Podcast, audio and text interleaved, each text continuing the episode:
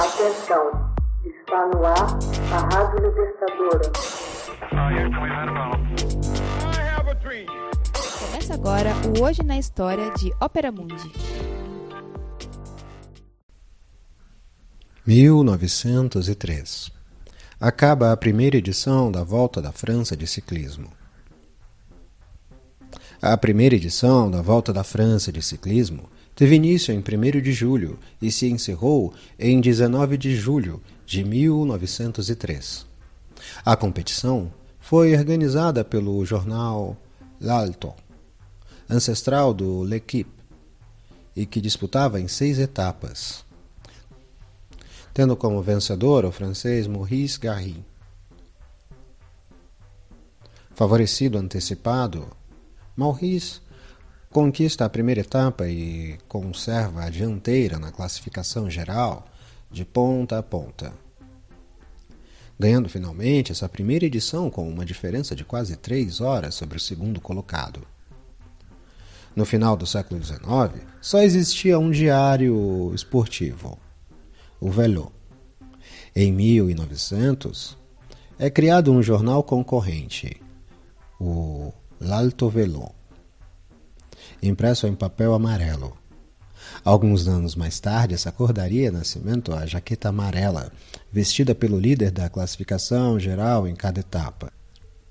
Como o ciclismo era então importante em termos econômicos e esportivo, é anunciado no jornal em 19 de janeiro de 1903 a criação da maior prova ciclista jamais organizada, a Volta à França.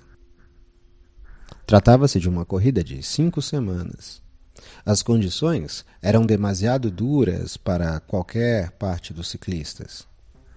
Uma semana antes da partida, somente 15 concorrentes haviam se inscrito. Então, os prêmios passaram a um total de 20 mil francos. Com essa modificação, 60 corredores se alinharam na linha de partida. 21 eram patrocinados pelas fábricas de bicicletas e 39 corriam por conta própria. A volta da França de 1903 foi disputada em seis etapas. Em relação às corridas atuais, elas eram bastante longas. A maior com 471 quilômetros. Os ciclistas tinham direito entre um e três dias de descanso entre cada uma e o percurso era em geral sobre terrenos planos. Todos os participantes disputavam individualmente. Não havia equipes. Cada participante recebeu uma ajuda de 10 francos, referente a 88 euros, e uma diária de 5 francos. A diferença dos dias atuais um corredor que abandonasse durante uma etapa estava autorizado a participar da etapa seguinte, mas sua classificação geral seria afetada. Em certos trechos, a organização colocou fiscais para assegurar que os ciclistas percorriam toda a rota da etapa.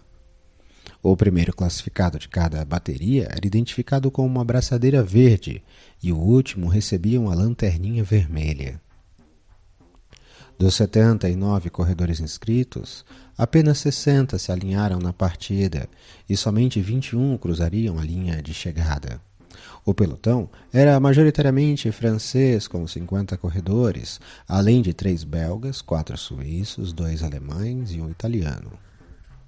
A partida para a primeira etapa ocorreu em 1 de julho, na periferia, ao lado sul de Paris, às 15 horas e 16 minutos.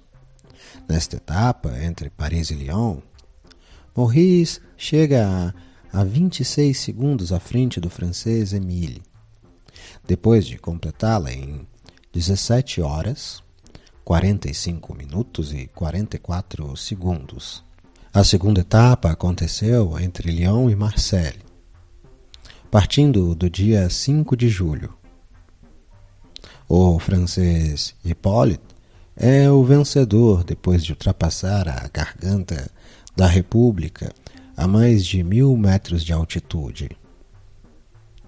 Porém, Carrim mantém-se à frente na classificação geral. Em 8 de julho, o percurso fica entre Marseille e Toulouse. Ganho também por Hippolyte. No entanto, Garrin ainda mantém-se à frente na classificação geral.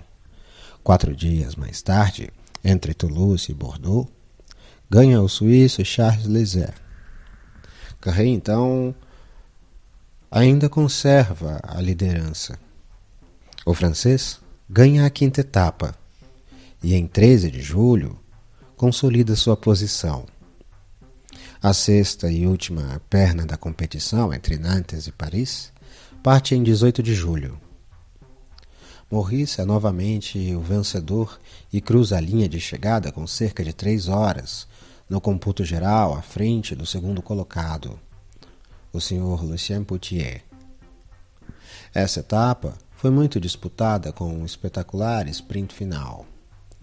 Maurice Garin chega um segundo à frente de Fernand e do belga Julien Leté. Estima-se em 10 mil o número de espectadores ao longo do percurso na província e de mais de 20 mil assistentes em Paris, que receberam os atletas como heróis nacionais. Maurice Garrin completou a volta em 94 horas, 33 minutos e 14 segundos. Ao todo, somente 21 ciclistas cumpriram todas as etapas. Maurice Garrin ganhou seis mil e setenta e cinco francos por essa conquista. A lanterninha vermelha coube a Arsène, que terminou a prova com a distância de 64 horas, 57 minutos e 8 segundos do primeiro colocado.